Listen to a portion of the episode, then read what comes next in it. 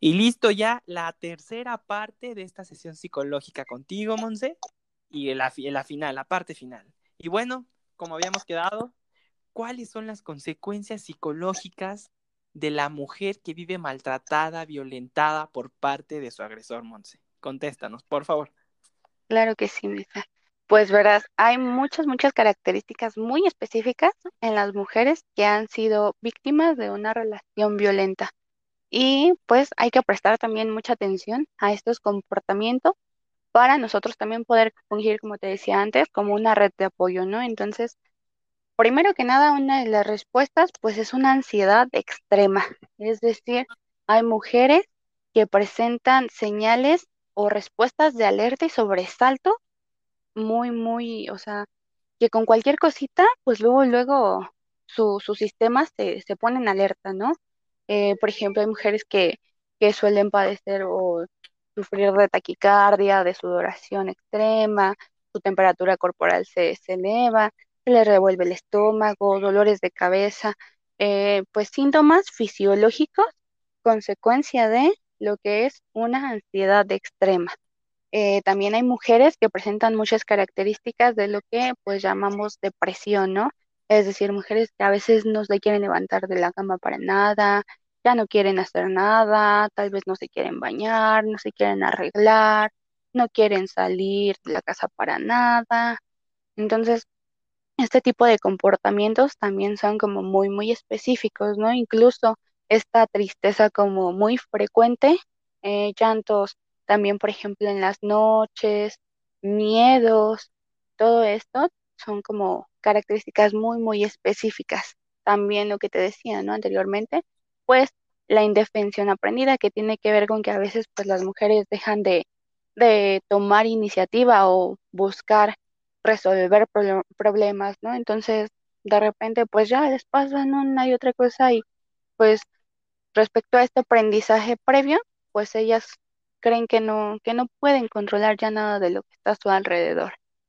Muchas mujeres también eh, presentan características que están relacionadas con la culpa, ¿no? Verbalizan mucho este tipo de, de frases como es que, pues quizá yo me lo haya buscado, o quizás sí yo fui la culpable, yo me aguanté mucho, yo permití tanto, este, incluso hay mujeres, ¿no? Que, que mienten para encubrir a sus agresores. Todo esto, pues es igual, ¿no? Consecuencia de toda la verbalización o la violencia que sufrían por parte de, de ellos en cuanto a lo psicológico, ¿no? Muchos agresores hacen creer que ellas son las que se lo buscan, que ellas los provocan, este, como te decía, ¿no? También vas y buscas ayuda con tu familia, con tus amigos y también te dicen lo mismo, ¿no? Es que, ay, tú te dejas todo, tú eres una tonta, ¿no? Entonces, todo este tipo de, de verbalizaciones, pues se ven reforzadas por el agresor y por mis círculos sociales, ¿no? Entonces, ellas pues empiezan a aprender que así, que, que es eso, ¿no? Entonces, lo, lo repiten ellas también. Eh, también tiene que ver pues una falta gradual de implicación en las actividades lúdicas, ¿no? Es decir, a veces a lo mejor teníamos compañeras que, que iban con nosotros a tomar el té o que iban con nosotros a las clases de pintura, a las clases de baile, al gimnasio, a donde se te ocurra, y de repente pues empiezan a faltar uno que otro día, ¿no? Y luego empiezan a faltar toda una semana y luego pues ya no regresaron, ¿no? Entonces todo esto tiene que ver también pues con las consecuencias psicológicas de lo que es el maltrato. Mm, Claro, también, eh, igual es muy también, importante lo, lo que dijiste sobre el círculo social. Creo que más allá de una autoridad, de un médico, el primer contacto siempre es la amiga, el amigo, la mamá, el papá, el primo, la prima. Y como somos el primer contacto sobre esta información de que una mujer que conocemos es violentada por su pareja, como tú dices, no hay que minimizar ningún acto de violencia, todos son igual de importantes, como tú dijiste, no importa que sea un pellizco, un jalón de, de, de cabello, un empujón, al final de cuentas es violencia y no esperes a que literal te ahorquen a empezar a hacer algo, ¿no? Desde el primer acto de violencia, como bien dices, se deben de activar las alertas y estas personas que son primeros contactos sobre esta mujer, que a veces con pena obviamente cuentan a estas personas cercanas sobre la violencia, no se debe de normalizar y no se debe de minimizar. Sigue, Monse, por favor. así es, Luisa. incluso, por ejemplo, eso que mencionas, ¿no? Que lo cuentan con pena. Muchas mujeres, en su, bueno, la mayoría de las que han pasado por este tipo de episodios, pues presentan, ¿no? Esto que se conoce como vergüenza social, en donde ellas Ah, tratan de ocultar lo ocurrido. Eh, esto, pues, como te digo, ¿no? También por el hecho de que a veces nosotros también juzgamos sus acciones, ¿no? Ah, tenemos, a veces, yo creo que este tema es tan poco explicado, tan poco estudiado por, o en general, ¿no? Por la sociedad es como muy, muy minimizado que también por esta falta de información, pues nosotros seguimos reforzando la idea de que sí, ¿no? O sea, de que ellas son las culpables, de que ellas son las tontas, de que ellas son las que lo permiten, de todo este tipo de situaciones, ¿no? Entonces, pues esto también genera como una consecuencia, pues que ellas les dé vergüenza contarlo, ¿no? Y prefieran ocultarlo a contar lo que les está sucediendo. Y siempre También me mencionar que no es su culpa, Monse, ¿no? eso también es muy, muy importante porque tanto los agresores como, te digo, ¿no? Socialmente tanto amigos, familia, escuela, la, la publicidad, todo, ¿no? O sea, es como la, tú tienes la culpa porque tú lo permitiste, porque tú, este, eres la tonta, porque tú lo provocas, ¿no? Y jamás volvemos a ver, pues, realmente el comportamiento del agresor, ¿no? O sea, él es el que está emitiendo la respuesta de la agresión, ¿no? O sea, entonces, ¿cómo es posible que podamos culpar a la mujer por la conducta de otro? Entonces, sí es muy, muy importante que dejemos como de lado esa idea de que ellas son las culpables. O sea, jamás podremos decir que ellas son las culpables. Recalcando, nunca minimizar la violencia y jamás será poquita, mucha violencia. Es violencia y violencia. Así es, como bien dices, jamás es poquita o mucha, ¿no? O sea, cualquier episodio que pueda resultar violencia o que tú puedas percibir como violento, pues hablarlo, ¿no? Contarlo y nosotros como escucha, pues entenderlo y apoyar a que ellas intenten pues salir de ahí, ¿no? En lugar Sí, de juzgar, de estar criticando. claro. Eh, también otra consecuencia, pues, es la inadaptación a la vida cotidiana, ¿no? Estábamos, como te decía, ¿no? A lo mejor solían ir a natación, a gimnasio, a talleres, salir con amigos, amigas, etcétera. Incluso hasta la forma en la que se solían vestir, ¿no? A lo mejor usaban shorts, faldas, vestidos, lo que sea, o sea, se vestían como a ellas les gustaba y de repente, pues, te llega el agresor y y te intenta controlar la forma de vestir, con quién hablas, a dónde vas, todo, todo, ¿no? Entonces, el volver a reinsertarte en estos círculos sociales o volver a, a regresar al comportamiento que tú tenías anteriormente, a veces es muy, muy complicado para ellas y esto pues da como resultado la, una adaptación a la vida cotidiana. Ok. Y también, como te decía, pues la, la demora en los juicios y la exposición pública, la culpabilización, eh, también esto hace que pues haya una victimización secundaria a las mujeres que han sido pues parte de un círculo de violencia y pues ayudan como a reforzar todas estas consecuencias, ¿no? Y pues toda esta, muchas de estas características forman parte de lo que se conoce como el trastorno de estrés postraumático en donde también ellas suelen presentar, por ejemplo, respuestas de reexperimentación. Es decir, a lo mejor hay estímulos similares eh, a la situación que ocasionaba, pues a lo mejor un episodio de agresividad, ¿no? Entonces, a lo mejor paso por mi casa pasada en donde estuve con él y, y empiezo a presentar todas estas, estas respuestas, ¿no? De ansiedad, de de sudoración, de taquicardia, etcétera, ¿no? O a lo mejor en las noches acostada pensando en cualquier cosa y de repente empiezo a, a yo misma a decirme, ¿no? Y es que cuando estaba con él, etcétera, y entonces de nuevo se me vienen todas estas situaciones, ¿no?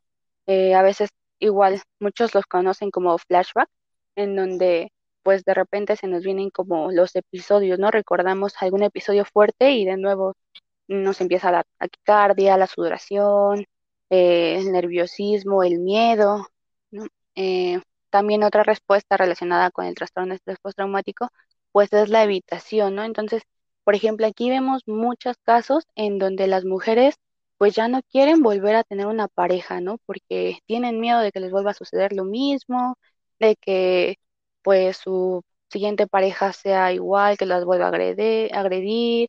Entonces prefieren empezar a evitar todo lo que tenga que ver con, a lo mejor, con relaciones de pareja, con situaciones o lugares a los que iban con sus exparejas, no lo sé, ¿no?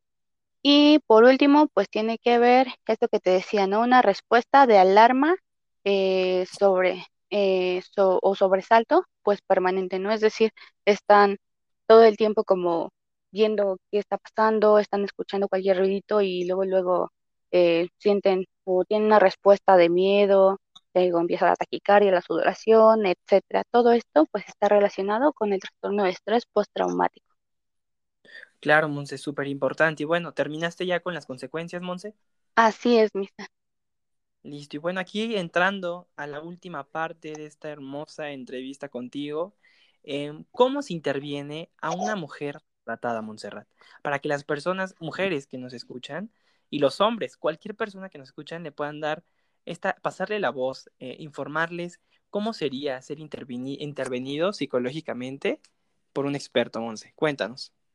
Sí, mira, pues lo primero que se tiene que identificar es si, si el seguir dentro de, de este círculo está poniendo en riesgo su vida, ¿no? Muchas mujeres necesitan ser sacadas de inmediato de donde están eh, porque a lo mejor están siendo amenazadas de muerte, a lo mejor el último episodio fue una paliza brutal, no lo sé, entonces cuando ya es súper, súper, súper necesario, pues podríamos recurrir a, hay, por ejemplo, casas de acogida para mujeres víctimas de violencia, o pues no lo sé, ¿no? Incluso eh, amigos, familiares, ofrecer su casa para que ellas puedan estar ahí durante el tiempo que sea necesario para que puedan ir retomando pues su vida por completo.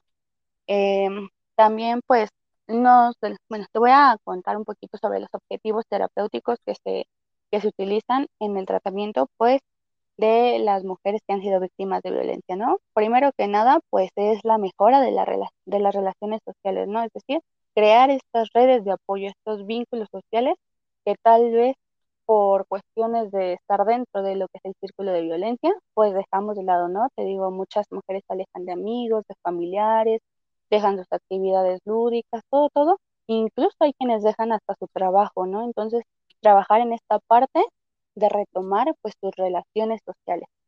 También, pues a veces se, se trabaja lo que es la expresión adecuada de la ira. Muchas mujeres están muy molestas acerca de lo que les sucedió y tienden a la mejor a, a replicar estos comportamientos violentos con, con quienes pueden, a- tal vez sus hijos, de tal vez amigos, con, con quien sea, ¿no? O hay mujeres que también, debido a este enojo, a esta, a esta ira que tienen acumulada, pues ah, se, se orillan a, a incluso buscar la manera de, de quitarse la vida, ¿no? Hay quienes quieren ya, que incluso llegan diciendo, no es que ya no quiero vivir, es que ya no sé qué hacer, entonces hay que trabajar con esta expresión adecuada, pues, de sus emociones. También, pues, hay que trabajar mucho estas verbalizaciones de culpabilidad que tienen, ¿no? Hay que, hay que trabajar en el hecho de que estas ideologías que se han que han sido tan reforzadas, pues sea, te- dejen de tener tanto valor para ellas y dejen pues precisamente de ellas mismas decir que pues sí que ellas se lo buscaron, que ellas tuvieron la culpa, que ellas eran las tontas. Eh, también pues hay que trabajar eh, con los síntomas específicos eh, que te mencionaba, ¿no? Por ejemplo, la taquicardia, la sudoración, eh, por ejemplo, muchas mujeres están así como temblando todo el tiempo. Este tipo de, de pues, respuestas fisiológicas también se, se tienen que trabajar de manera muy específica y también se trabajan pues habilidades que nos permitan pues establecer una nueva vida, ¿no? Em, por ejemplo, se puede entrenar eh, en habilidades de solución de problemas, se pueden utilizar técnicas de control sobre el comportamiento agresivo, eh, se puede trabajar una recuperación gradual de actividades gratificantes, em, también se pueden fomentar conductas de independencia, habilidades de comunicación y, por ejemplo, para los las respuestas fisiológicas puede trabajarse un entrenamiento en relajación progresiva y respiración profunda. Y pues ya en algunos casos en donde ellas decidan pues buscar lo que o llegar a lo que es una demanda, levantar alguna denuncia o lo que ellas requieran, pues también trabajar en conjunto con un asesoramiento jurídico. Muy importante, Montserrat. Y bueno, eh, ¿alguna última cosa que les quieras decir a las mujeres que son parte de esta, este grupo de mujeres violentadas, Monse? Pues primero que nada, esto que ya veníamos mencionando desde casi toda la plática, ¿no? Jamás, jamás, jamás minimizar un, un comportamiento agresivo por parte de, de nuestras parejas, ¿no? Eh, siempre hay que tomarle la, la importancia que debe de tener porque, como les digo, ¿no? La violencia siempre va a ir en aumento, siempre. Entonces, si hoy me, me empujó, ¿qué me puedo esperar el día de mañana, no? Hay muchas, por ejemplo, que, dicen, bueno, es que a mí no me hace nada, pero está aventando, pero avienta tal vez mi celular, avienta lo que tenga a la mano. También, ojo ahí, ¿no? Porque el hecho de que ahorita no te esté haciendo nada a ti no quiere decir que al rato de lo que aviente no seas tú. Entonces, jamás, jamás hay que minimizar un comportamiento agresivo por parte de nuestra pareja. También es muy importante, pues desde el inicio, buscar ayuda, ¿no? Tal vez si no quieren buscar ayuda de un profesional, que sería lo más adecuado y lo más recomendable, pues sí acercarse a la mejor amigos, a familiares, mamá y papá, pues siempre serán como el principal vínculo, ¿no? Quienes van a estar siempre para, para ayudarnos, para, para solucionar incluso nuestros problemas con, de la par con nosotros, ¿no? También es muy importante que identifiquen pues este círculo de violencia del que les hablaba, ¿no? Siempre sucede que a lo mejor al principio son pequeñas peleas, pues viene la explosión intensa de la ira y por último este arrepentimiento, ¿no? Y entonces al creer que pues es muy leve lo que nos está sucediendo, seguimos repitiendo este círculo. Y si lo repetimos una y otra y otra y otra vez, pues vamos a llegar a un momento en el que la explosión de la ira sea bastante perjudicial para nosotras, ¿no? Entonces, es muy, muy importante siempre estar alerta, observar a nuestros a nuestro alrededor, ¿no? Es decir, qué hace mi mamá, qué hace mi amigo, qué hace mi papá, qué hace mi novio, qué hace mi hermano, ¿no? Estar siempre pues en alerta sobre esas características.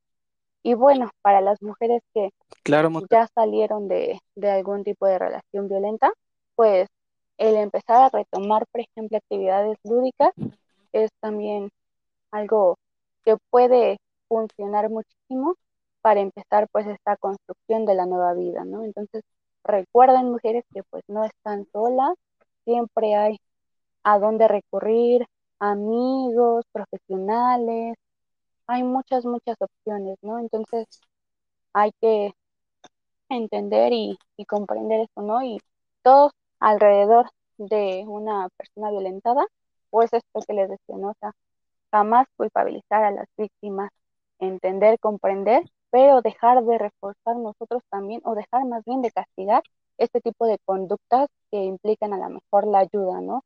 El salir de ahí. Entonces, también es muy, muy importante lo que nosotros hacemos cuando tenemos a una amiga, a, un, a una tía, a una sobrina, a quien sea, pues formando parte de este fenómeno que se conoce actualmente. Perfecto. Listo, entonces este, los datos de, de la, de la eh, psicóloga que nos acompañó, Montserrat, estarán en la cuenta de Instagram para que la puedan contactar. Y gracias, Montserrat, por tu participación. Gracias a ti, Misa, por la invitación.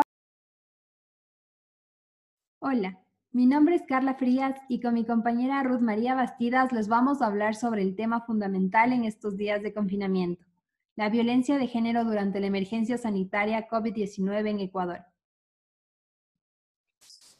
Dentro del ámbito legal y psicológico nos referiremos a la o el sobreviviente como víctima. Sin embargo, estas personas no deberían ser llamadas víctimas, pues nuestro objetivo no es victimizarlas, al contrario, Lo que se quiere mediante este podcast es transmitir fuerza y brindar apoyo para que estas personas puedan tomar la decisión de romper el círculo de violencia en el cual se ven inmersas y de esta forma buscar ayuda tanto psicológica como legal.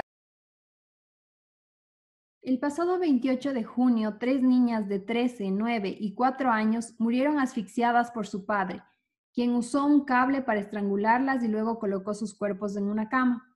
Posteriormente, envió un mensaje al teléfono de un familiar informando a la madre de las niñas que acuda a recoger sus cuerpos. Apenas llegues, dile que vaya a recoger los cuerpos de las bebés. Las llaves las dejé en la casa de mi mamá, decía el mensaje. Después de asesinarlas, el hombre se suicidó colgándose de una viga de la casa. La madre de las niñas se había separado de él por más de 10 meses, esto debido a que sufría maltrato físico e incluso amenazó con matarla. Era muy celoso. Me hizo lo mismo que hizo con mis hijas. Me estaba ahorcando frente a ellas. Yo trabajo, y si llegaba muy temprano me reclamaba. Si llegaba tarde, también me reclamaba e insultaba. La mujer relató que nunca abandonó a sus hijas. Se fue a vivir a la casa de su madre a dos cuadras de la casa donde vivía su esposo y sus tres hijas. Ella estaba al pendiente de las niñas y ahora no entiende cómo su propio padre pudo asesinarlas.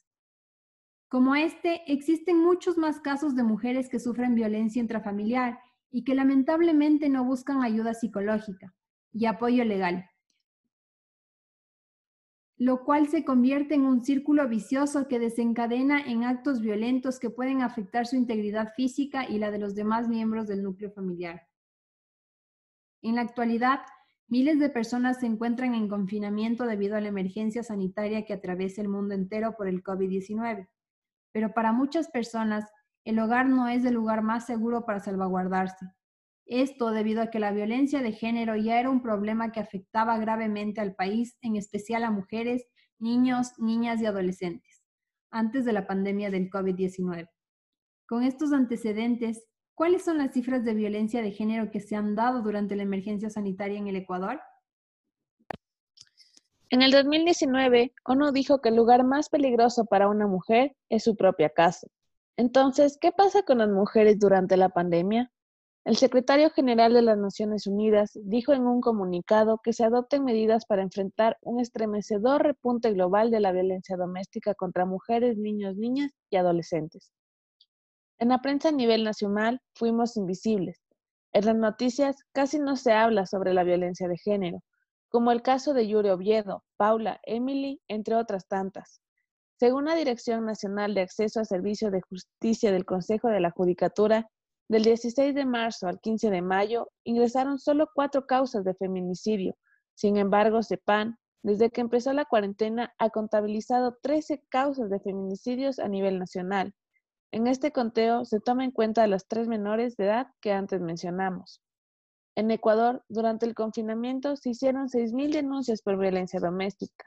Del 12 de marzo al 16 de abril, a través del ECU 911, esta entidad registró 10.695 llamadas por violencia de género, es decir, que aproximadamente se recibieron 235 llamadas por día.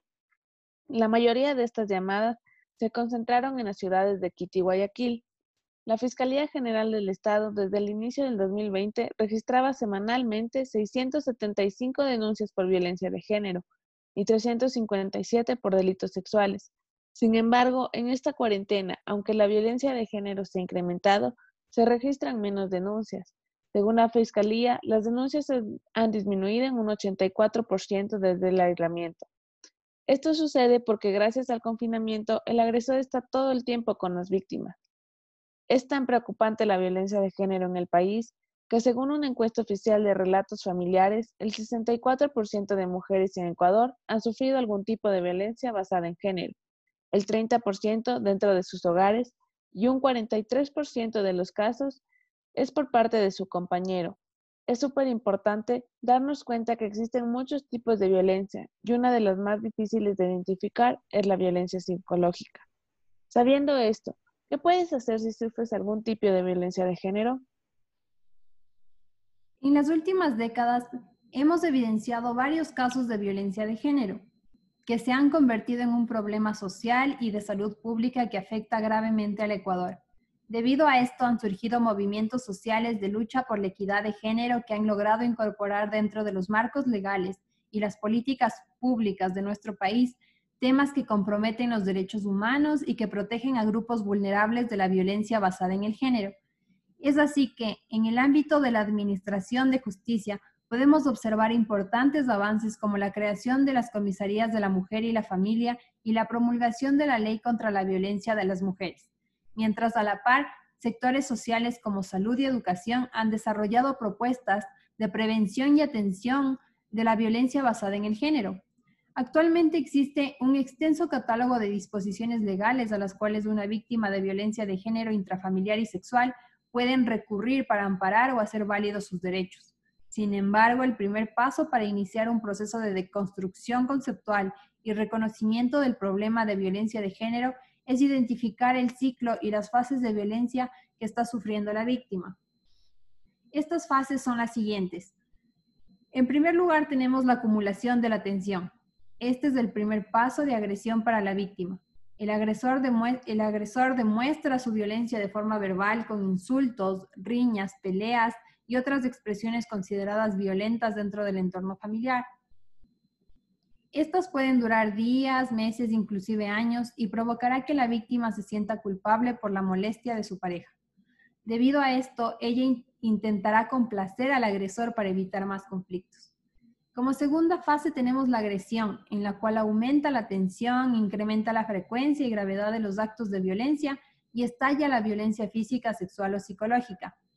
Esta se considera la etapa más dañina porque la integridad y la vida de la víctima puede correr un grave riesgo. Dependiendo de la fortaleza emocional, el autoestima y sentimiento de culpa o miedo de la víctima, causará que ésta se paralice o al contrario busque ayuda a un familiar o amigo cercano, o tomará la decisión de denunciar a su agresor.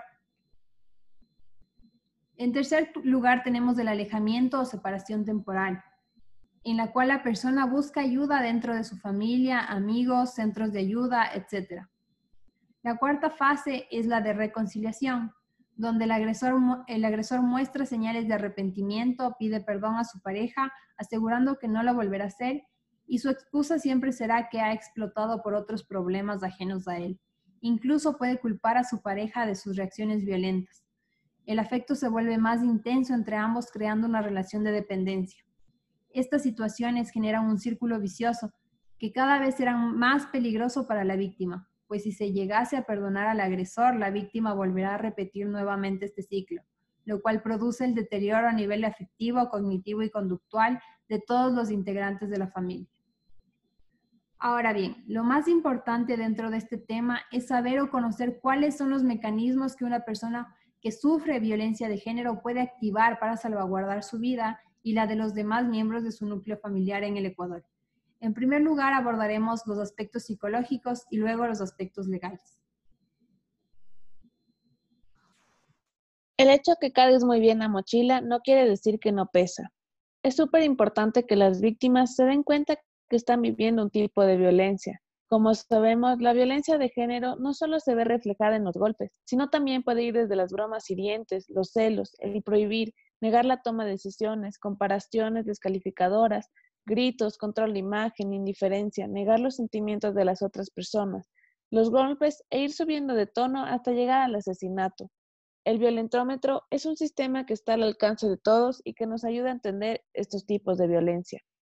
En muchas ocasiones ni siquiera nos damos cuenta que estamos siendo víctimas de agresión, a tal punto que en el Ecuador, 6 de cada 10 mujeres hemos sufrido alguna vez algún tipo de violencia.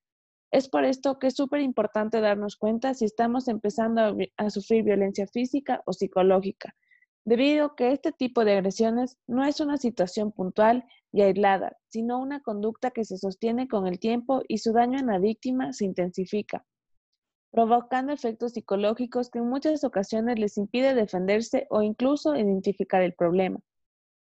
Tenemos que aprender a reconocer estas señales para poder pedir ayuda y cortar el círculo vicioso. Es importante recordarles a las víctimas que solo nosotros tenemos el poder de cortar este círculo, porque un agresor nunca va a cambiar si no quiere. Dentro del tema de la violencia de género existen dos escenarios.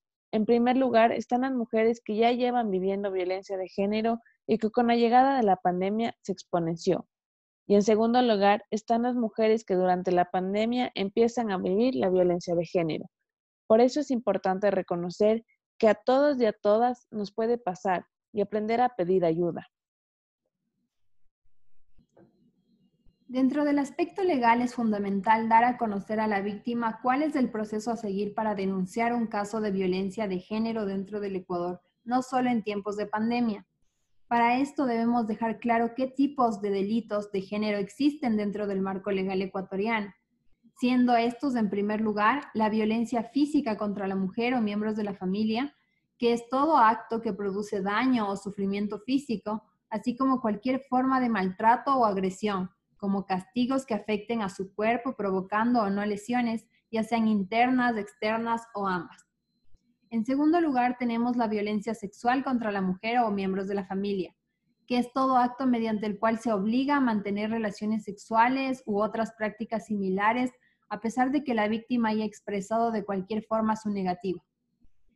El tercer delito es la violencia psicológica contra la mujer o miembros de la familia, es el daño ocasionado en la salud mental y emocional por actos de perturbación, amenaza, manipulación, chantaje, hostigamiento, disminución de la autoestima, entre otros.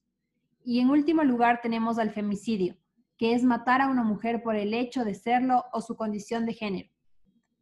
Para realizar una denuncia por el cometimiento de cualquiera de estos delitos, la Fiscalía General del Estado ha activado dentro de su página web www.fiscalía.gov.es la opción denuncia en línea para violencia contra la mujer. Mediante esta plataforma se proporcionará información a través de un formulario, el cual deberá ser llenado describiendo las circunstancias en las que ocurrieron los hechos e información del agresor.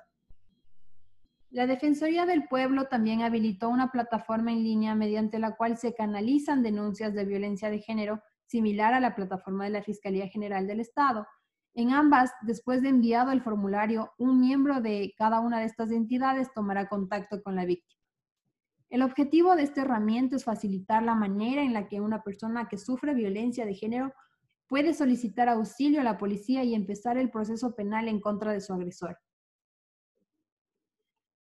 Otro medio mediante el cual se puede pedir ayuda es llamando a la línea telefónica gratuita EQ 911 para hechos flagrantes o que ocurran en ese instante, a diferencia del formulario en línea, el cual puede ser enviado días posteriores al maltrato. Adicionalmente, el Consejo de la Judicatura habilitó ventanillas en las unidades de flagrancia a nivel nacional para que recepten denuncias las 24 horas, pero necesariamente requieren o se requería la presencia de la víctima. Pensando en el bienestar y los innecesarios desplazamientos de las personas durante la emergencia sanitaria, el Consejo de la Judicatura implementó una herramienta denominada trámite web, mediante el cual se puede presentar denuncias, escritos o peticiones a los jueces en cualquier ámbito judicial, entre ellos el de violencia de género. Además, se prioriza el uso de medios telemáticos para el desarrollo de audiencias, esto con el fin de evitar contagios dentro de las dependencias judiciales. También se crearon varias campañas de ayuda a víctimas de violencia como Canasta Roja, que consiste en llamar al número de teléfono 098-742-7448 y solicitar una canasta roja, la cual es un código de emergencia creado para auxiliar a cualquier persona que sea víctima de violencia de género, o a través de varias fundaciones como son Casa Tres Manuelas, Surcana, Mujer y Mujer, Casa Mujer del Patronato San José, entre otras. Si no tienes dónde ir y necesitas salir del lugar de riesgo, puedes comunicarte con Casa Matilde. Ellos te darán una ayuda con hospedaje.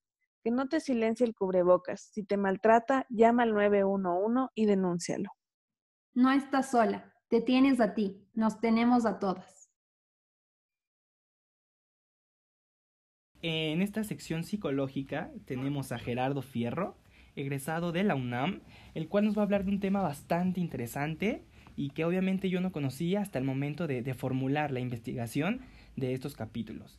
Nos va a hablar de resiliencia. Hola Gerardo, ¿cómo estás? Hola Misael, muy bien, muchísimas gracias por la invitación. Y perfecto, vamos, este Gerardo, platícanos un poco qué es resiliencia. Ok, resiliencia, Misael. Resiliencia es un término nuevo, ¿no? Eh, prácticamente hace, eh, hace referencia a la, a la capacidad que tiene el ser humano o cualquier tipo este, de persona de hacer frente a las adversidades en la vida, ¿no? De resistir. Es más como un proceso evolutivo en el cual eh, uno va a construir nuevas estructuras, es un nuevo proceso social e intrapsíquico que eh, nos va a dar un cambio de dirección, ¿no? Nos va a hacer utilizar todas nuestras destrezas, todos nuestros pensamientos, nuestras habilidades, eh, nuestras actitudes, nuestras aptitudes. ¿Para qué? Para hacer frente justamente a las diferentes situaciones que a veces eh, se nos ponen un poco complejas enfrente, pero que con un poco de paciencia, con un poco de, eh, pues sí, de análisis de la situación podemos confrontarlas. Ok, eh, en México, ¿qué tan usado es eh, esta, esta, no, es una teoría, qué es una corriente de la psicología, qué es la resiliencia? la resiliencia no es como tal como una teoría, no es tampoco como digamos, como una técnica, sino es una capacidad ¿no? que tiene el ser humano. En México, pues este tema es nuevo, al igual que, bueno, la psicología sí lleva ya algunos años en México, pero eh, no se ha profundizado como tal. ¿Por qué? Porque mucha gente todavía le tiene miedo, ¿no? La psicología está todavía con etiquetas, está con ciertos paradigmas que no le favorecen mucho, por lo cual eh, estos términos pues van surgiendo y van siendo nuevos. Digamos que la resiliencia es un término que apenas salió eh, por los años 70 y que pues ha venido estudiando y analizando. Ok, Gerardo. Y bueno, ¿cuál es el origen de esta palabra, Gerardo? El origen. Eh, como te mencionaba, en los años 70 se realizaron varios estudios. Se estudiaban a niños que vivían en situaciones adversas, ¿no? Pero lo curioso de estos niños, de estos grupos de niños que se estudiaron, era que los niños crecían, pero no continuaban con eh, actitudes o con acciones eh, dañinas, ¿no? Ellos crecían pero sin desarrollar problemas de salud mental. Tampoco caían en drogas o tenían conductas criminales. Entonces fue eh, la manera en la que se estudió y se estructuró esta palabra justamente para hacer frente a las adversidades y que eh, no nos vamos justificando en que crecimos con ciertas circunstancias y que por eso somos como somos, sino que podemos siempre hacer frente y cambiar la historia de nuestras vidas o el rumbo que llevamos en, en nuestras acciones. Claro, a ver, a ver si entendí, si no, corrígeme, claro. Entonces es como un mecanismo natural de cada ser humano, de obviamente si creciste en un ambiente de violencia, etcétera, lo superas en, a lo largo de tu vida para que cuando crezcas ya no repliques este tipo de conductas. ¿Es cierto? O sea, naturalmente tú lo superas o atiéndete a, bueno, a, un psicólogo o cómo? Pues es un proceso que cualquier persona puede desarrollar, obviamente eh, teniendo los facilitadores necesarios y pertinentes, porque pues no todos tal vez lo pueden desarrollar de la misma manera, ¿no? Se asemeja un poco a los duelos que viven las personas, no todos viven el duelo de la misma manera, ¿no? Ante una pérdida o un desprendimiento, sino que cada persona lo va eh, moldeando de acuerdo a la manera en que más le, le favorece. Ok, entonces, por ejemplo, eh, si yo tengo igual un problema, porque esto habla de cualquier tipo de problemática, y yo no puedo superarlo o salir de, ese, de ese enfoque psicológico que tengo con respecto a este problema, acudo a un psicólogo y, y cómo te y, y, aplica la resiliencia o cómo se aplica a una persona. Eh, digamos que no es, digo, no es como un enfoque que se utilice para eh, poder resolver cualquier tipo de problemas, y tampoco es una teoría, okay. sino eh, obviamente va ligado a ciertos fundamentos psicológicos, a ciertas bases que pues conllevan una serie de técnicas, una serie de procedimientos. Pero digamos que resiliencia en general puede ser un término utilizado porque eh, justamente hace referencia, te digo, a la capacidad que tienen las personas para eh, mm, poner todas sus, actitudes, todas sus mejores condiciones, eh, inclusive para ponerlas de manera motora y realizar sus actividades día con día, ya que muchas veces pues también al no tener una fuerza motora, pues te impide ¿no? realizar tus actividades, salir de casa, etcétera. Ok, Gerardo, y bueno, para entender un poco más, eh, ¿cuál es la definición de esta, de esta palabra? Que la voy a volver a repetir porque es un poquito difícil de aprender para mí. Resiliencia. ¿Cuál es el origen?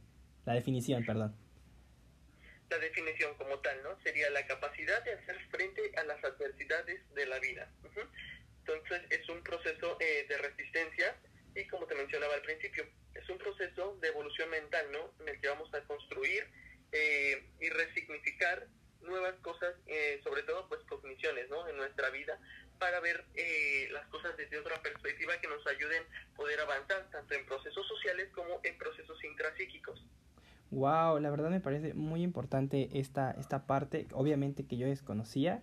Y bueno, eh, siguiendo, siguiendo con, con el cronograma, eh, ¿cómo una persona resiliente eh, confronta la violencia? En este caso enfocados en la violencia contra la mujer. ¿Cómo, cómo la, lo puede superar por medio de, de esto? Eh, ok, es una serie de diferentes características, ¿no? ¿Y cómo actúa una persona entonces resiliente? para confrontar la violencia. Una persona que es resiliente tiene que reconocer eh, la verdadera magnitud de los problemas, ¿no? Porque pues a veces eh, pensamos que son muy mínimos o los exageramos de más, ¿no? Entonces darle la verdadera magnitud a los problemas, ¿no? O entonces, entonces una persona que está sufriendo de violencia, hacer conciencia de que realmente está en un problema. Posteriormente, bueno, no son como procedimientos, sino son ciertas características. Otra característica sería eh, el volverse creativo, ¿no? ¿Por qué creativo? La creatividad nos va a ayudar a encontrar soluciones para poder cambiar estas situaciones. Entonces vamos a encontrar diferentes soluciones que se adapten a las situaciones que estamos viviendo. Okay. Otra más también es ser capaz de que a veces no podemos cambiar la realidad, pero sí nuestra manera de actuar ante ella, ¿no? Una persona resiliente va a aceptar que a veces las cosas son como son, pero que obviamente con nuestro, nuestro actuar perdón, vamos a poder cambiar eh, el destino ¿no? de ciertas, ciertas circunstancias que tenemos en la vida. Ok. Ahora bien, dime, dime, dime. No, no, sigue, sigue, sigue. Eh, otra muy importante también es aplicar los conocimientos que tenemos, pero también conocer nuestras emociones, ¿no? Sentirnos plenos, sentirnos satisfechos sobre todo con las decisiones que tomemos, ¿no? sin remordimiento, sin algún tipo de culpa, para que de esta manera eh, y de manera consciente también podamos tener las situaciones a nuestro favor. Sintamos que las situaciones van fluyendo y quitamos las cosas negativas de nuestra vida. Ok, perfecto. Y bueno, eh, entrando más en materia, ¿cómo se aplica? Mm, más que, bueno, para aplicar la resiliencia o para eh, tener esta aplicación, necesitamos desarrollar una buena actitud, una actitud resiliente, ¿no? Justamente la cual nos va a ayudar a tomar el control de nuestra vida para poder disfrutarla. Ahora bien, también con las aplicaciones, pues es enfrentar y confrontar las situaciones difíciles, ¿no? Eh, toda situación que nos haga sentir vulnerados o que nos haga sentir eh, un poco atacados, tenemos que confrontarlas. No podemos darle la espalda, no podemos hacer que no pasa nada, o a veces la gente dice, lo tomo de quien viene, ¿no? Claro. Pero eso ya es un indicador de violencia. Entonces, no, si una situación te hace sentir eh, violentado, te hace sentir vulnerado, tenemos que confrontar, ¿no? Tenemos que tener también una esperanza realista con consecuencias constructivas. ¿Cómo son las consecuencias constructivas? Son estas en las que nosotros nos vamos a ir enfocando para ir resignificando y que eh, vayan creciendo de manera de espiral, que no se detengan en algún punto, sino que sigan siendo constructivo y sobre todo mantener siempre de manera realista y consciente un equilibrio. ¿Entre qué? Entre el riesgo y la protección que vamos a tener para futuras decisiones o futuras eh, situaciones en las que vamos a estar viviendo. Como todo, tenemos un riesgo, pero también hay una protección. Entonces, estando conscientes de estas dos partes, podemos tener un equilibrio que nos va a ayudar a mantenernos de manera resiliente ante las situaciones que eh, se vuelven adversas en nuestra vida. Bueno, y, o sea, muy interesante todo esto, pero como es algo nuevo, eh, ¿tú eh, crees que las personas que atienden a mujeres víctimas de la violencia, crees que les hablen de este tema o, o como es un tema nuevo, apenas lo están descubriendo? ¿Cómo ves? Pues es un tema nuevo, eh, realmente no muchas personas lo conocen o la palabra no es eh, muy conocida, son pocas las personas, pero eh, sí es importante que se acerquen eh, tal vez no precisamente en terapia, pero que haya un poco de conocimiento acerca del término, ¿no? De la palabra, que se pongan a leer, que se ponga la gente a investigar qué es la resiliencia, porque a veces nos vamos a dar cuenta en nuestra vida de que hemos sido más resilientes de lo que nosotros creemos, ¿no? ¿Por qué? Porque hemos superado eh, una gran diversidad de situaciones que a veces sentimos que nos superan, que nos rebasan, eh, pues no sé, entre tantas cosas que nos vuelven a veces pues tan fuertes tan resistentes de esta manera, pero que eh, ya hemos aplicado una resiliencia sin siquiera saberlo. Ok, y bueno, obviamente desde tu, desde tu percepción, desde lo que tú has estudiado, ¿cuál es la importancia de la resiliencia? Resiliencia, ¿cuál es la importancia? Pues es fundamental, ¿no? En sí también el equilibrio mm, psicológico, la salud mental, pues importante, es indispensable en la vida, ¿no? Yo creo que todas las personas deberían de contar con un psicólogo de cabecera. Claro. Porque, porque eh, pues a veces meditamos mucho la parte emocional, ¿no? La gente cree que la emocional es muy llevadera y que no pasa nada, pero realmente la parte emocional es la que a veces te mueve o te detiene. Toda la razón. La resiliencia eh, es fundamental, ¿no? Es fundamental que una persona sepa qué hacer ante todas las situaciones que son adversas en la vida. Obviamente no es sencillo, no es fácil, requiere su tiempo, requiere su paciencia, pero eh, sí es fundamental que todas las personas conozcan esta palabra y que lo vayan empleando poco a poco en su vida. Claro, y, y por último, Gerardo, eh, ¿qué, ¿qué, le recomiendas a las mujeres eh, víctimas de la violencia como experto y como estudioso de la psicología?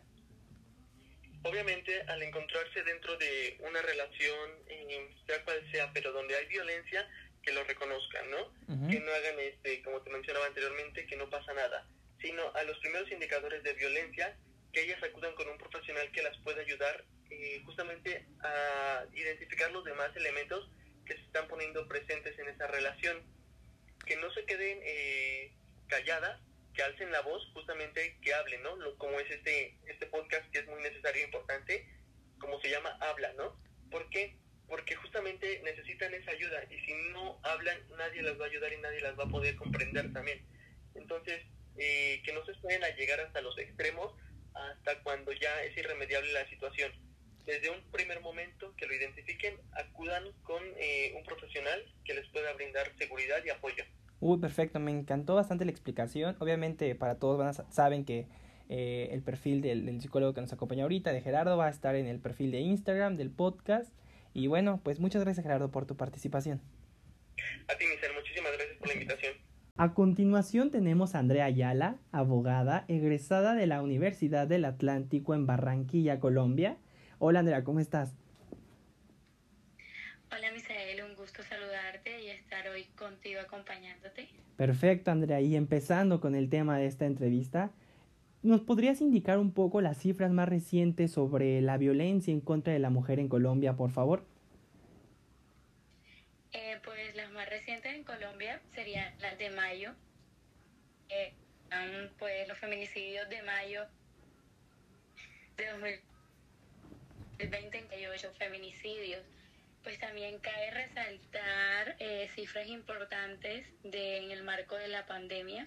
Pues desde el 25 de marzo hasta el 1 de junio se han contado 42 asesinatos de mujeres, pues por la condición de ser mujer, muchas apuñaladas, degüelladas, y otras matadas a, a machetazos, donde podemos notar la sevicia y el odio hacia la mujer. Eh, bueno, esas son unas cifras, como te digo, desde el 25 de marzo hasta el 1 de junio, pero hasta la fecha, no más en lo que da el tiempo de la pandemia, han habido 99 mujeres asesinadas. Eh, y bueno, como te decía anteriormente, en los casos incluyen lo que es el empalamiento, la incineración y el abuso sexual, la tortura. Y y bueno, y como te decía, eh, la mayoría de las víctimas eh, ya, ya habían denunciado antes agresiones por sus exparejas o personas que las frecuentaban, acoso, acoso callejero. Entonces, pues sí, son unas cifras que pues dan pena, por así decirlo, eh, repugnación y, y pues bueno, o sea, no, no es nada alentador para el panorama, por así decirlo. Ok, este, Andrea, ¿y tú una pregunta personal? ¿Tienes miedo de ser mujer y vivir en Colombia? Obviamente, eh, digamos que el miedo es algo que casi que natural, creo que todas las mujeres nacemos con miedo eh, de, desde, el, desde el principio, por lo menos eh, desde niños. Ajá. Pues aquí se le enseña a la mujer que pues tiene que ocultarse, que por lo menos a la niña no se puede tener sin camisa, a pesar de ser una niña, una bebé, por así decirlo, pero por el hecho de ser mujer eh, no puede hacerlo, no puede jugar con ciertas cosas. Eh, siempre está, por lo menos ya está demostrado que la mayoría de abusos y violaciones en niños es por familiares, entonces digamos que a uno de niño siempre, bueno, como mujer le enseñan de si tu tío te toca, eh, si tu abuelo te toca, está mal, eh, no te puedes dejar tocar. Entonces siempre está el miedo, o sea, uno nace con ese miedo, porque desde niña te tienes que cuidar para que no te toquen. Entonces uno siempre está asustado, está alerta, que cuando sales a la calle, por lo menos en Barranquilla, que es donde pues yo vivo, ve mucho lo que es el acoso callejero. O sea, yo salgo de mi casa a la esquina a coger el bus y pues que en ese camino de mi casa a la esquina, ponte tú ni medio kilómetro, eh, recibo como cuatro piropos, uy mami, qué rica, eh, qué linda te ves, y así. Entonces siempre está ese miedo y entonces también te enfrentas a lo que es el acoso en, en lo que es el transporte público, el manoseo, el que te pueden tocar, el que no sabes si vas a regresar. Entonces es una odisea, o por lo menos coger un taxi es una locura, porque pues digamos que yo me dirijo hacia mi trabajo todos los días y ya yo me conozco el camino. Si yo veo que el taxista desvía el camino que para mí es conocido, pues ya yo creo que me va a violar, que no voy a llegar a la casa, que tengo que tener el celular cerca para denunciar, para salir y todo eso. Entonces es una cuestión muy complicada. Por lo menos, por, para no alargar, eh, o sea, ya más allá de todo, pues mi punto de vista, pues yo creo que yo también eh, he recibido lo que es el acoso callejero, el, pues el acoso en el trabajo eh, y todo ese tipo de acosos, de violencia que se da a la mujer e incluso he tenido parejas a lo que ahora llaman tóxicas y todo ese tipo. Pero sí, o sea, que uno digamos que por lo menos a una niña está en el colegio y un niño me pega, mamá, este niño me está pegando, mamá, este niño me está molestando, le dicen a uno, ay no, hija, es que ese niño gusta de ti. Entonces, esa, esa, o sea, vuelven romántico lo que es el acoso, vuelven romántico los celos. La violencia. si no te cela es porque no te quiere. Claro. Y ese tipo de cosas. Entonces, yo creo que lo más difícil de ser mujer es bueno, primero enfrentar ese miedo del que tú me hablas, que sí lo siento, y como te digo, sí, es un diario vivir. Entonces, lo primero es enfrentar ese miedo, aceptarlo y decir, oye, sí, le tengo miedo a ser mujer, le tengo miedo a un embarazo no deseado, le tengo miedo a, a todas las agresiones, además de cargar con acoso callejero, violaciones, abusos, cargar con todos los estereotipos que tiene la sociedad de que si eres mujer no te puedes vestir así, si eres mujer no puedes hablar así y todo ese tipo de cosas. Entonces una connotación sumamente complicada porque va más allá de la violación, es el hecho de atropellar tu dignidad, de que no te sientas una persona íntegra, hasta y capaz. Entonces creo que, que las mujeres cargamos con demasiado. Y, y es horrible, es horrible, se siente horrible y digamos que por lo menos hasta uno llega a pensar, oye, en un futuro, si yo tengo hijos, no quiero que sea mujer, porque es muy difícil. Entonces, pues pasan todo ese tipo de cosas. Sí, muchísimas cosas, Andrea. Y bueno, Andrea, eh, Colombia, ¿qué hace para proteger a la mujer víctima de la violencia y a la mujer en general? Bueno, eh, pues a pesar de que Colombia, pues en el marco de la legislación penal, tenemos el delito, de, o sea, tenemos tipificado lo que es el feminicidio. Eh, está tipificado, o sea, quien mate a una mujer por el hecho de ser mujer. Y, y ajá, eso va, o sea, va enmarcado de que la, la, el agresor siempre es una persona machista. Pero la verdad sí tenemos mecanismos para combatir, por ejemplo, esta, o sea, se puede denunciar, hay una hay fundaciones encargadas para la atención y la protección de los derechos sexuales y reproductivos de la mujer. Pero más allá de eso, digamos que Colombia ha dejado todo eso en papel. Okay. Y, pues la muestra, un botón, son los, los datos, eh, que como te digo, o sea, ya van 99 casos de feminicidio. Eh, pues en, en mi diario vivir, o sea, en mi experiencia, como profesional y además de, profesional en mi experiencia como mujer, pues es horrible. Eh, pues yo tuve un caso de acoso eh, cibernético, digamos que yo denuncié, eh, fui, acudí a todos los mecanismos, que es primero ir a una casa de justicia y entablar una conciliación. Y no, pues nunca se dio, nunca se encontró la persona que, que citamos nunca llegó a la conciliación, entonces ese paso nunca se surtió. Claro. Luego queda la denuncia a la fiscalía, una denuncia formal, eh, y tampoco se dio.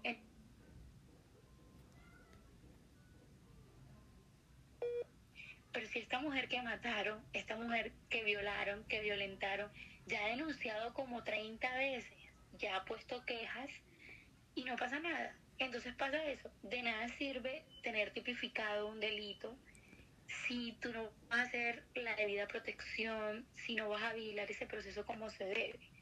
Pero ahí también va otro problema en lo que nos envolvemos, es que los entes que, que se encargan de esto también son machistas. Claro. Pues, ¿Qué pasa? Que yo voy a denunciar y el policía que me dice, oye, no, es que las mujeres son locas y se inventan.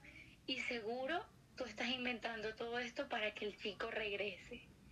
Entonces uno se envuelve en tantas cosas o tú vas a decir, no, mira, este tipo me agredió, eh, me agarró mis glúteos o me, agarró los senos. Y oye, pero si nomás te agarró, seguramente tú lo provocaste, seguramente tú lo quisiste, mira cómo estás vestida, eh, mira cómo hablas, o te enfrentas, o tú qué hacías en la noche a tal hora. Entonces, digamos que sí, existen los mecanismos, pero no son eficientes. Claro. Entonces de nada sirve tener tantos mecanismos si no hay una eficiencia de verdad. La mujer en Colombia no se siente protegida. Eh, acá casualmente hubo un caso de una niña indígena violada por el ejército colombiano. Wow. Y, y nada, o sea, es una cosa de loco. La, la chica la, la violaron siete siete hombres del ejército de Colombia. Y, y entonces uno se dice como que, oye, si el mismo ejército viola, si la misma policía me viola, ¿quién me está protegiendo? Nadie. Entonces... Claro, absolutamente. Te repito, existen los mecanismos, existen comisiones, pero no son eficaces. Claro, y bueno, eh, hablando de un semáforo, ya sabes, rojo, verde, amarillo, ¿en qué, ¿en qué color se encuentra Colombia en cuanto a la violencia contra la mujer? Desde tu perspectiva? No, pues en rojo, definitivamente. Y si hubiera un color más alto que el rojo, pues lo escogería. Claro, tienes toda la razón. rojo. Aquí violentan, matan mujeres día a día. Eh, pues yo hice mis prácticas cuando fue estudiante en la fiscalía que se encargaba de, de, de la violencia de género de mujeres y era el diario vivir, o sea, no llegaba una mujer, sino cinco, diez, veinte poniendo denuncias que fueron agredidas verbalmente, eh, psicológicamente, físicamente. Y como te digo, o sea, salir en Colombia una mujer eh, es un riesgo. O sea, ya tú, después de la puerta de tu casa es un riesgo, incluso muchas mujeres dentro de su casa es el mayor riesgo. Entonces, no, digamos que contamos con suerte quienes todavía seguimos vivas, quienes todavía podemos contar, pero digamos que, que aquí del 100%, el 95% me atrevo a decir, hemos sufrido violación de cualquier tipo, acoso de cualquier tipo. Entonces sí es una sí, situación la cifra altísima. que da miedo. Claro, Andrea. Y bueno, resumiendo un poco todo esto, ¿qué, ¿qué consejo le darías a la mujer colombiana que te va a escuchar? el consejo yo le doy es que no tenga miedo de que está protegida, de que habemos 10.000 mujeres dispuestas a, ayudarla y más allá de ayudarlas a creerles eh, que yo les creo, que, que yo sé que se sienten mal, de que yo puedo entenderlas y sé cómo se sienten, que denuncien, que pidan ayuda, que se acerquen a todas las redes feministas, a todas las fundaciones de mujeres que pidan ayuda. Eh, y, de que de verdad van a poder salir de eso, que lo van a superar y de que en algún momento va, vamos a encontrar justicia y, y vamos a hacer que ellas vuelvan a sentirse bien, las vamos a ayudar a empoderar y a que se sientan fuertes y capaces para seguir con sus vidas. Perfecto, Andrea, y pues muchísimas gracias por tu participación. Se encuentra con nosotros Mariana Millán. Su participación es de las más importantes dentro de estos capítulos, ya que Mariana, como miles de mujeres, sufrió en carne propia violencia por parte de su pareja de una manera muy desagradable, ¿verdad, Mariana? Hola, muy buenas tardes. Así es, mi nombre, como ya lo dijo Misael, es Mariana Millán. Fui víctima de violencia familiar, como se encuentra tipificado el delito en México. Ok, Mariana, eh, ¿nos puedes decir un poquito cuántos años tienes para que la gente sepa tu edad? Claro, tengo 25 años. Perfecto, solo es como para que la gente se mentalice que pues eres una mujer joven y que a veces mucha gente piensa que la violencia en contra de la pareja es cuando ya estás casado, cuando ya es una señora. Cualquier mujer, creo que en cualquier parte de su vida puede experimentar. Entonces, hemos preparado una secuencia de preguntas, Mariana, y arrancamos con la primera. A ver, ¿te parece? Claro. Perfecto, Mariana. Mariana, repítenos, ¿quién fue tu agresor? Bueno, mi agresor fue mi pareja de esa época. Estoy hablando de que yo sufrí dicho suceso cuando tenía 23 años. Eh, me encontraba terminando mi carrera y era mi novio. Perfecto. Eh, ¿Vivían juntos o cada quien, eh, normal, noviazgo, cada quien en su casa? Cada quien vivíamos en nuestra casa con nuestros padres, sin embargo, había fines de semana que yo pasaba en su casa y fines de semana que a veces él venía, pero era generalmente que yo estaba con él en su núcleo familiar. Sí, pasaba gran parte de mi tiempo en su casa o estaba con él. Ah, ok, ok. Y bueno, Mariana, eh, un poco del contexto que te había contado, eh, antes de la agresión, ¿hubo alguna otra cosa que no te gustara, que te agrediera, que te insultara? ¿O fue directo a la agresión, de repente? Eh, es, esto es muy importante porque muchas veces cuando se nos pregunta a las personas que somos víctimas de violencia, viene esta, esta pregunta, ¿cómo te sucedió durante la relación? Él empieza a presentar celos. Y sí, lo digo como un síntoma porque es un síntoma. Todos llegamos a tener celos en las, en las relaciones. Yo también en algún momento sentí celos, pero nada que no fuera pasajero y pudiéramos continuar en la relación. Sin embargo, los celos que él fue expresando durante la relación fueron cada vez más y más grandes, hasta que llegamos a un punto en el que él me señalaba de, es que ¿por qué vas sonriendo por la calle? ¿A quién te quieres ligar? Y era así, pues, güey, voy en la calle, no es que quiera ligarme a nadie, no, es que tú, tú siempre quieres estarle coqueteando a todos entonces ya empezábamos a encasillarnos en conductas incriminatorias, en las cuales pues yo salía con todo a ligar a la calle. Obviamente en, ese momento yo no pude hacer, mm, tener alguna reacción. Tú crees que realmente estás actuando mal, por lo cual yo decía, no, pues igual y tiene razón, ¿no? O sea, ¿por qué voy sonriendo? Pues no estoy loca, ni que fuera el guasón. Y todas estas conductas uno cree que son negativas, pero en realidad era la celotipia que manejaba. Claro, o sea, obviamente, como tú dices, no fue que de un día para otro pasó lo que vamos a hablar más adelante, simplemente si hubo un contexto pre a la agresión más fuerte que tuviste, Mariana. Y bueno, ahora ya, este, cuéntanos un poco, Mariana, eh, para que la gente sepa em, ¿qué, ¿qué, fue lo que te pasó con esta persona, ¿Qué fue, cuál fue la agresión. Ok, la agresión es, continua hasta que llegamos a un punto de quiebre. Durante seis meses de nuestra, los últimos seis meses de nuestra relación, la relación decayó muchísimo y eran celos constantes que terminaban en agresiones hacia mi persona o incluso amenazas. La, una de las amenazas era de si me dejas, ahorita los dos nos vamos a matar y le, acelera, le aceleraba todo lo que daba en el carro, ¿no? Incluso una vez hubo una fiesta en su casa, bueno, la, recuerdo muy bien porque su hermano llegó y hizo una fiesta en su casa, estaba su hermano con sus compañeros, amigos y demás, pues tomando en su casa. A él no le, no le pareció mucho la idea, dijo, ¿sabes qué? Nosotros vamos a estar arriba en lo que él hace la fiesta, pero pues, ¿qué te parece si mientras nosotros este, pues, nos tomamos unas chelas? Bueno, pues sí, está, está bien.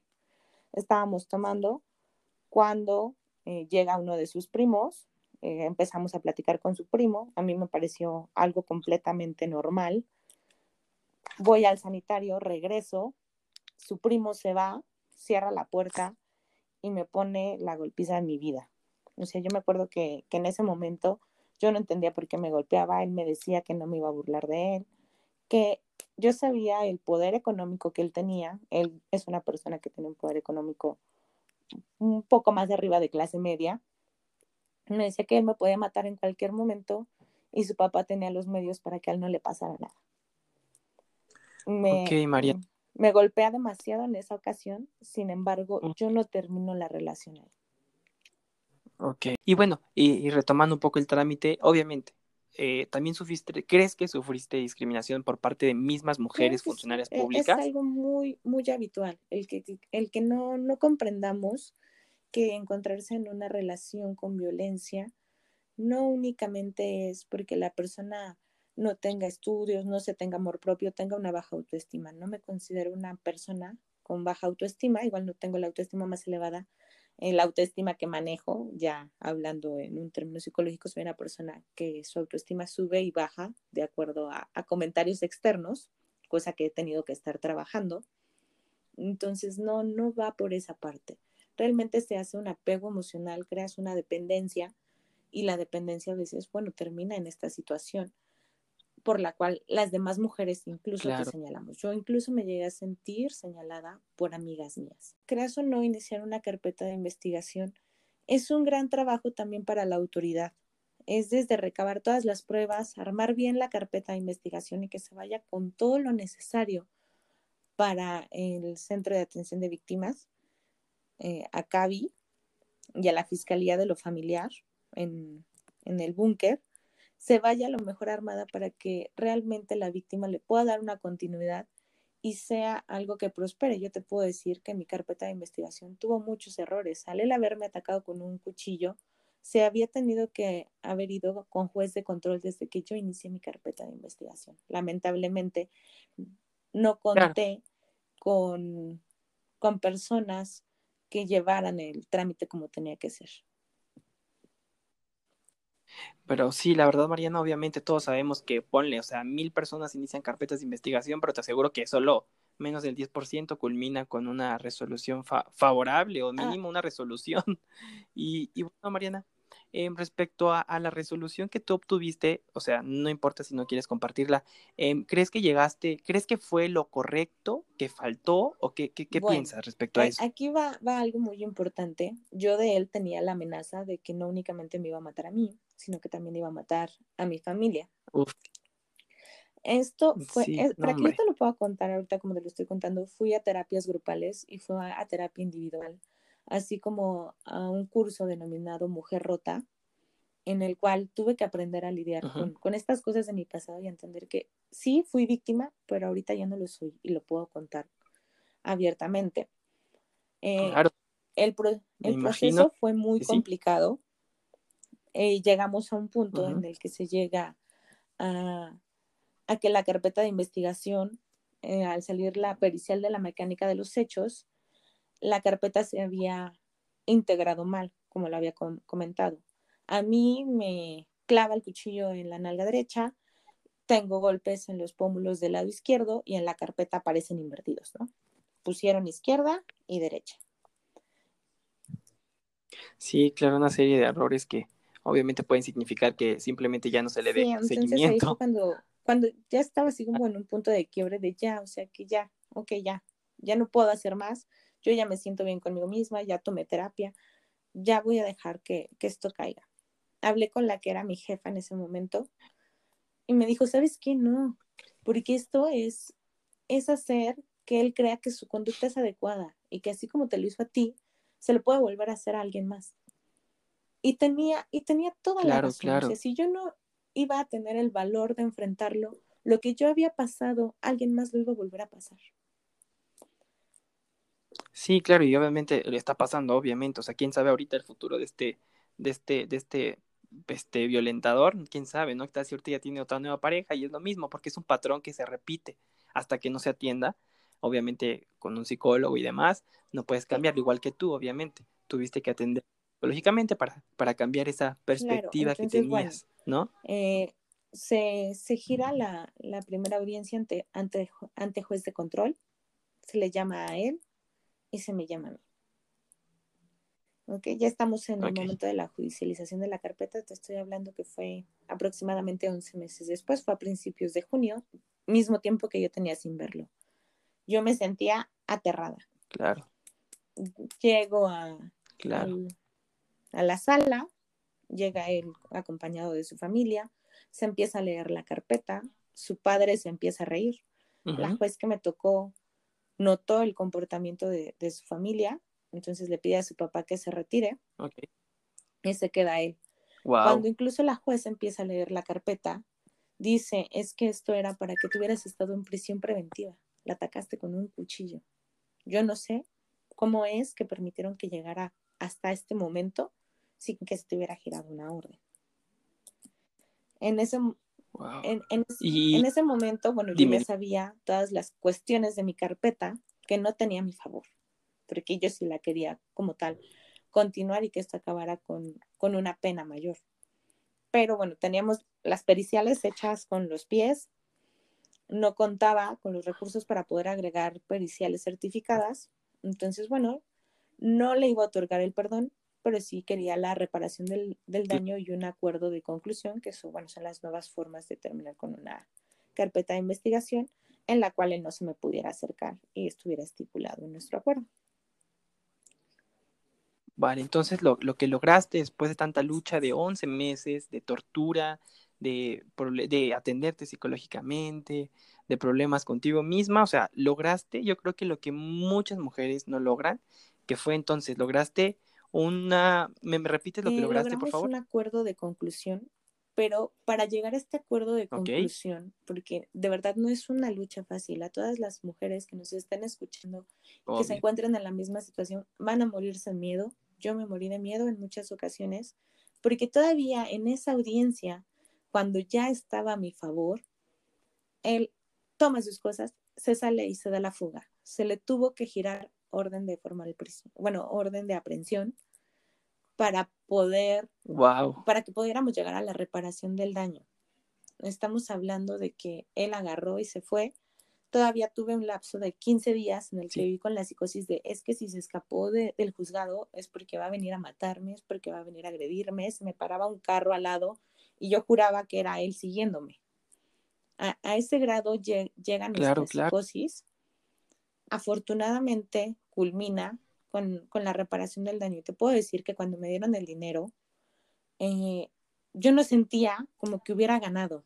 Sentí que gané cuando la juez habla respecto al Tratado Internacional Belén do Pará, en el cual hablamos de la, de la mujer libre de violencia y le recuerda que en mi caso no está en prisión y que llegamos a un acuerdo de conclusión.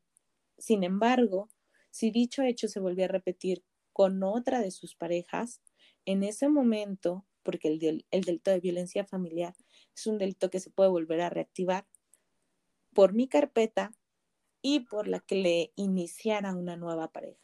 Entonces, que le recomendara, la recomendación era que de verdad no volviera a atacar a una mujer, porque entonces ya no únicamente iban a hacer un proceso penal, sino dos, el mío y el de su nueva pareja que también fuera afectada por violencia familiar.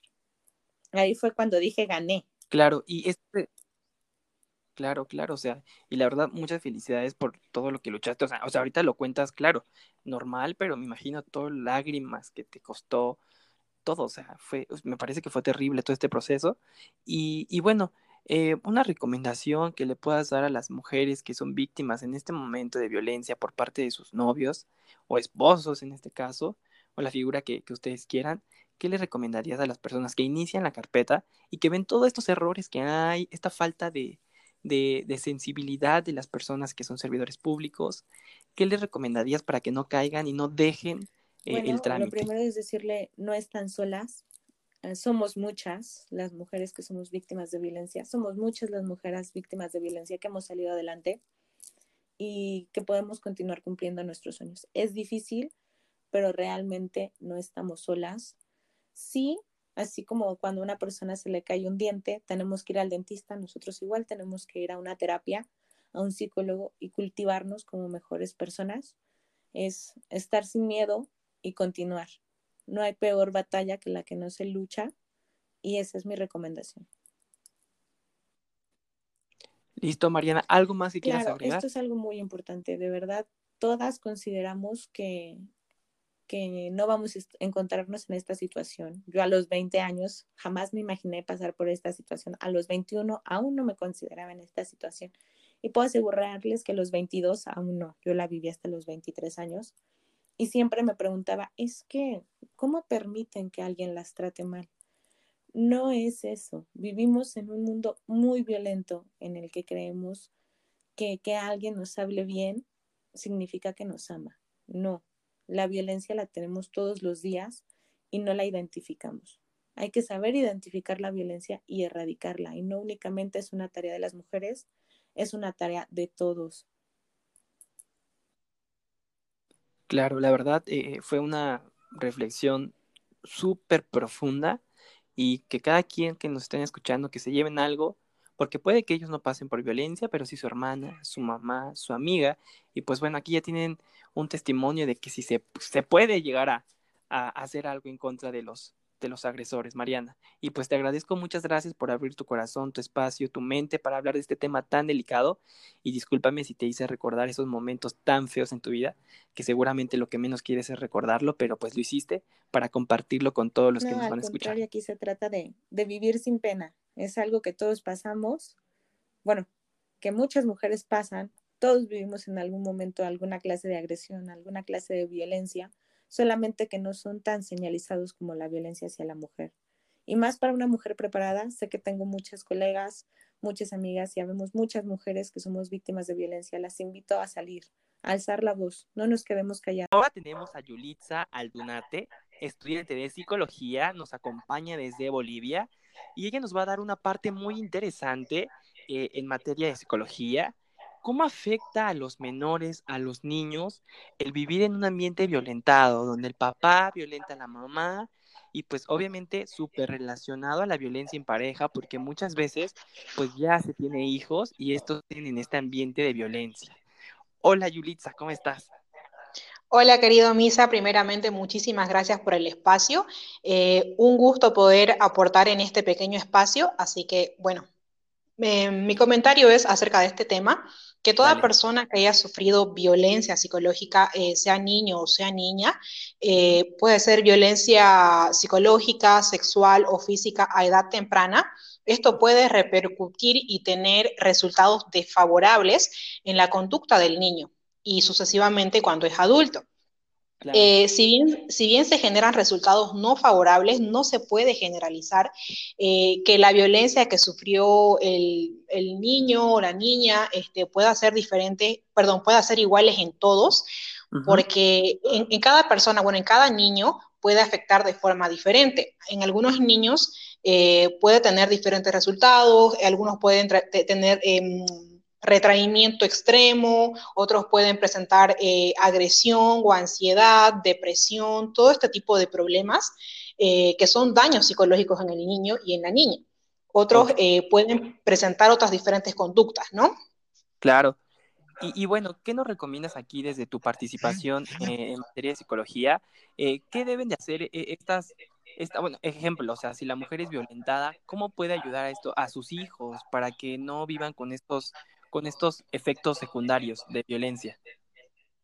Bueno, antes que nada, creo que, bueno, el primer paso que la persona debe dar es ser valiente, poder eh, asumir el problema en el que está, en el que está metida, ¿no? Ella, su familia, sus hijos, y poder uh -huh. tomar la decisión de buscar ayuda más que nada. Eh, okay. Es muy importante que la persona que está pasando por este problema pueda buscar eh, a un profesional, a un amigo, alguien que pueda apoyar en, en, en el tema y, y, bueno, armarse de valor y poder buscar ayuda. Ok, me parece muy interesante. Y bueno, eh, aprovechando, ¿qué comentario tienes relacionado al tema en el que nos puedas decir? Perfecto. Bueno, creo yo que respecto al tema de, de la violencia en los niños, dos aspectos importantes. Uno de ellos creo que es el instintivo y el otro el ambientalista. Eh, uh -huh. el, el, instintivo, ¿por qué? Porque aquí influye mucho el tema de, de la pulsión, eh, de lo primitivo en la persona, ¿no? Eh, en el tema de, de, desde el punto de vista del agresor, podría decirse, eh, se muestra impo, impo, impotente, imponente, perdón, eh, se muestra territorial, eh, cuando no, no hay este, no se encuentra regulado el tema de la, de la pulsión instintiva y hay un desborde. Por eso es que eh, puede tener este tipo de conductas. Y desde el aspecto ambientalista, tiene que ver con toda la información que la persona recibe. Hay patrones del padre eh, que si fue violento em, en el ámbito familiar, de repente la mamá, eh, todo, todo este ámbito familiar. Y, esto puede ser hasta cotidiano muchas veces en el aspecto de la violencia. Esto, esto es este, en el aspecto ambientalista y tiene que ver muchas veces también con la cultura, eh, con la vida de la persona, con, con, ciertas estructuras que la persona va armando en su estilo de vida. Y la persona puede ser violenta porque una de estas dos fuentes no ha sido eh, regularizada. Y bueno, Yulitza, respecto al mismo tema, una pregunta que les he hecho a las mujeres que participan con nosotros de diferentes países. Tú como boliviana, si tuviéramos un semáforo de alerta de género en contra de, la, en contra de las mujeres por violencia, eh, si tuviéramos el color amarillo, el rojo y el verde, ¿en qué color se encuentra Bolivia en estos momentos? En este momento, Misa, te puedo decir que se encuentra en el rojo, porque la verdad que es un tema bastante fuerte y se ha hecho muy cotidiano y cada día se escuchan casos diferentes y creo que es un tema muy, pero muy importante que debe tratarse tanto en Bolivia como en muchos otros países y es un tema que necesita salir a flote porque las personas eh, que sufren este tipo de violencia necesitan ayuda tanto psicológica eh, como apoyo, ¿no? Así que creo que en ese punto se encontraría. Listo. Y un comentario que le quieras decirle a tus compatriotas bolivianas, por favor, mujeres que son víctimas de la violencia. Bueno, más que nada decirles de que tienen apoyo de parte de muchas personas que se animen a buscar ayuda. Eh, hay personas especializadas en el tema, estamos nosotros, eh, pueden recibir apoyo, simplemente apoyarlas a que sean valientes, a que busquen ayuda, que busquen un profesional, eh, que salgan del círculo en el que se encuentran, que no es nada bueno, porque no, no les va a permitir avanzar en la vida. Así que simplemente decirles que sean fuertes y busquen ayuda. Listo, Yulitza. Muchas gracias por tu participación. Muchas gracias a vos, Misa. Gracias y recuerda que los perfiles de todas las personas que participaron se encuentran en Instagram. Búscanos como habla doble al final guion bajo me. Agradecemos que nos puedas escribir tus comentarios ya que los mejores serán leídos en el próximo capítulo largo.